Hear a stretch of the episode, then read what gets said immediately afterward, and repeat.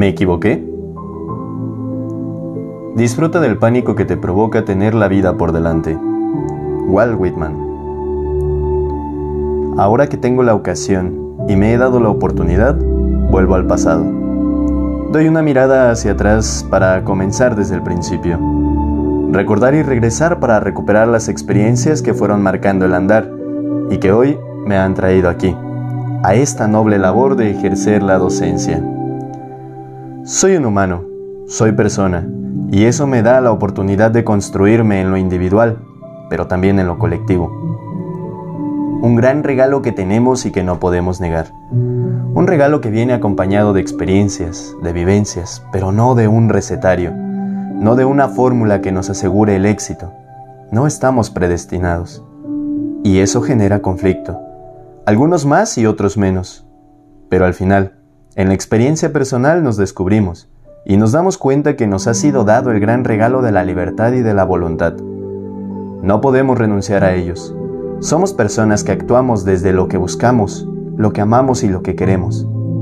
Ahora, sentado en el escritorio, mientras la música me acompaña de fondo y haciendo valer mi libertad y mi voluntad, me dirijo al pasado, a lo que fui, de donde vengo parte de una familia que no ha sido perfecta, pero que ha encontrado en la cercanía, en el diálogo y en las múltiples adversidades un soporte extraordinario para avanzar en medio de tanto, buscando siempre salir adelante.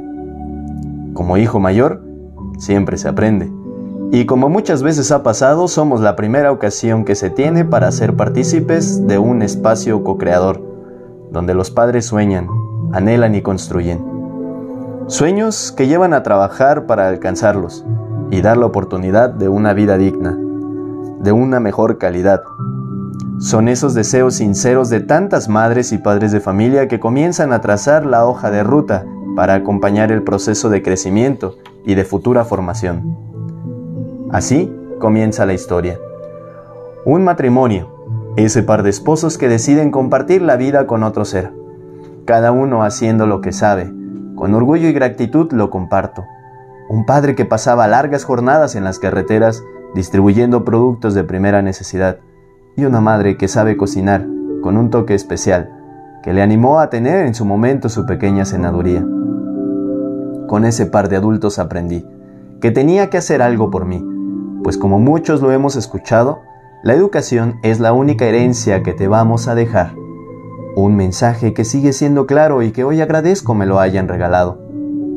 Entre juegos, responsabilidades y aprender de la mano de los dos, cursé mis estudios de educación básica, siempre en el sector público. Una oportunidad que agradezco, pues ahora de la mano de mis docentes y mis padres, comencé a vivir una experiencia distinta, una oportunidad para seguir creciendo, no solo físicamente, también en ciencia, conociendo las letras, aprendiendo los números, leyendo mis carretillas, haciendo mis planas de palabras, de nombres y después aplicando fórmulas, conociendo la historia, recorriendo lugares que estaban en los libros de geografía o de asignatura estatal. Estuve en el lugar, pero no en el tiempo, en que se forjó la independencia de México. Conocí también la Casa de Morelos y la iglesia de San Miguel de Allende. En la memoria, aún conservo el recuerdo el nombre y los rostros de docentes que me formaron. Mi maestra Laura del Kinder, quien me ayudó en ese primer distanciamiento de mis padres y mi abuela, la maestra Lau, el maestro Robert, la maestra Olga, la maestra Rosy, mis docentes en primaria, las travesuras, los regaños y los reconocimientos. La lista sigue, y agradecer a mis docentes en secundaria, el maestro Genaro, mi director, la maestra María Elena, mi subdirectora, el ingeniero Barrera, el profesor Montoya, Iraíz, Adriana, una etapa distinta donde gracias al apoyo de cada uno de ustedes conseguí y mantuve los primeros lugares de aprovechamiento. Por siempre les estaré agradecido. Y es en esta etapa donde las dudas surgen y comienza lo difícil, tomar decisiones. Nada fácil para la edad, son solo 15 años, sin experiencia, con lo turbulento de la adolescencia y sin embargo llegó. Quiero recordar también de manera especial a tres figuras que me formaron, no en la escuela, pues la educación es algo mucho más amplio. Ellos son Raúl Ira, Manuel Romero y José Rojas. ¿Quiénes son? Soy creyente. Y esos tres hombres son parte de esta historia. Don Raúl Lira llegó a nuestra vida de una manera muy simple. Terminando una celebración religiosa, llama a mis papás al frente del altar y les pide su apoyo para vender unos boletos. Nos acercamos, mi hermana, de quien después les hablaré, y yo. Nos pregunta nuestros nombres y me dijo, necesito quien me ayude en el altar. No entendí lo que me decía. Siguió hablando con mis padres y ellos me explicaron después de lo que se trataba. Pensándolo bien, creo que esa fue una de las primeras decisiones que se tenían que tomar y que lo hice. Ese hombre mayor de edad, enfermo de insuficiencia renal crónica, que requería de hemodiálisis tres veces por semana, me ayudó mucho. Siendo muy introvertido, el reto de estar frente a más personas me generaba pánico, pero me ayudó y me acompañó. Nos enseñó grandes lecciones, nos enseñó a celebrar un cumpleaños, a expresar nuestro cariño, a hablar de lo que sentimos y de quiénes somos. Padre Raúl Ira, donde te encuentres, aún te recuerdo, y te repito lo que un día me enseñaste a decir. Lo quiero mucho, Padre. Lo único que me cuesta es que nunca pensé que no lo volvería a ver, que me quedé esperando su Volkswagen blanco a toda velocidad. Me quedé vestido de monaguillo, esperando dar la última llamada. Una llamada que tuve que dar posteriormente durante largas horas, indicando que usted ya se me había ido. Un duelo que no solo reflejaban las campanas, sino mi corazón sentía. Gracias, Padre Raúl. Será otro viejecito, más rudo, pero también lleno de ternura quien llegará y continuará con esta labor de ayudarme a tomar decisiones. Don Manuel Romero, el padre torero, un personaje más fuerte, pero también aquejado por la misma enfermedad. Pensándolo bien, creo que fue una manera en que la providencia me preparaba a mí y a mi familia para el gran reto que tendríamos. Fue poco el tiempo que contigo compartí, pues contigo se tomó la decisión en mi andar vocacional y profesional. Sin embargo, siempre estuviste pendiente, seguiste acompañando a mi familia y eso, eso no se olvida. No se olvida cuando este debilucho tuvo que levantarte después de sufrir aquella caída, que anticipaba también la despedida. Padre Manuel, gracias por el apoyo y el soporte que fuiste para mi familia, cuando el hogar tuve que dejar. Gracias por no dejarlos por acompañarlos y seguirlos formando. Y finalmente, José Rojas, un amigo fiel que sigue con nosotros. Tanto tengo que decir, pero esa es parte de tu historia. Por eso lo valoro y te valoro. No olvides, amigo nuestro, que en el hogar siempre habrá un lugar para cuando decidas visitarnos. Que nos importas tú, que no importa nada más, que nuestro cariño es sincero y que con nosotros puedes contar.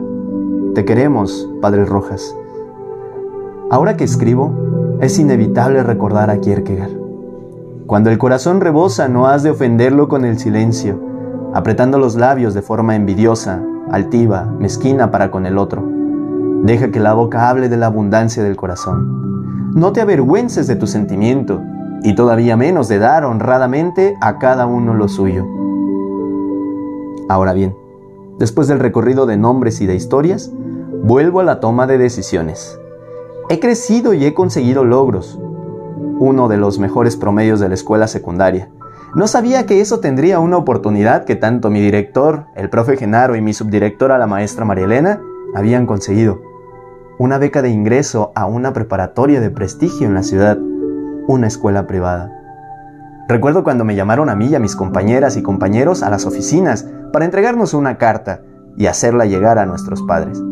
Una carta que me llenó de miedo, pues en mi mente había una posible decisión, una oportunidad de ir a otra preparatoria, también privada, pero con intenciones distintas. Adivina qué pasó con esa carta. Nunca llegó a mis papás. Ellos tendrán noticia hasta que mi subdirectora llamará a casa, pues no habían tenido respuesta. En casa, mi mamá ya me esperaba con una mirada extrañada, me pregunta, ¿Dónde está la carta?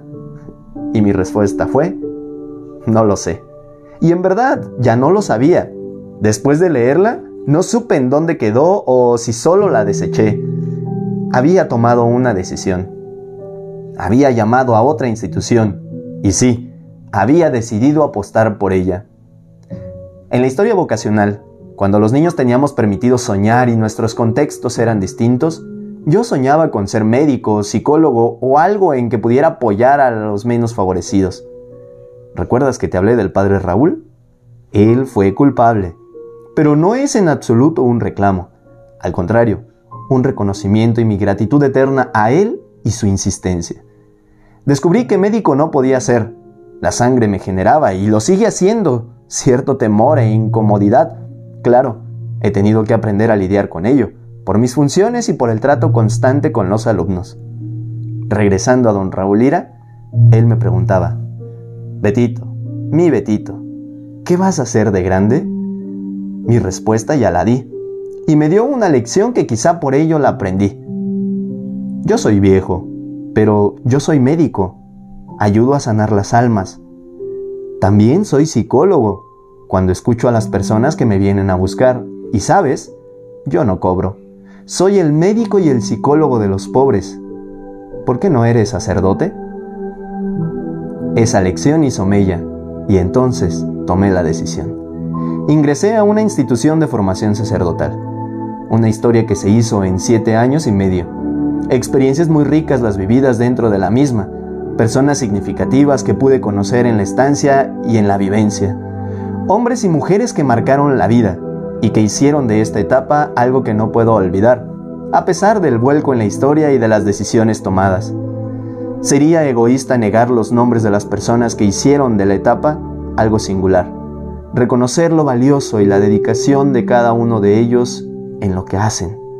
Por eso, gracias Javier Moreno, Balta, Norbert, Gonzalo Malagón, que en paz descansa, Cecilio, Lucio, que también descansa en paz, Chucho Rico, Monseñor Félix, Picón, Luis Lozano, Luismi, Mocte, sacerdote de todos. También Berta, Mari, Tomasita, Reina, religiosas dominicas. Profesores Memo, Giovanni, Nico, que en paz descansa, Sacil, Granados, Tomasito, mis maestros todos. David, a mi tocayo, Víctor, Luis, compañeros y grandes amigos conocidos en este camino y que hasta este momento me acompañan y a quienes me puedo acercar para compartir la vida y seguirla viviendo entre silencios y distancias, pero siempre seguro de que en algún momento nos podremos acercar.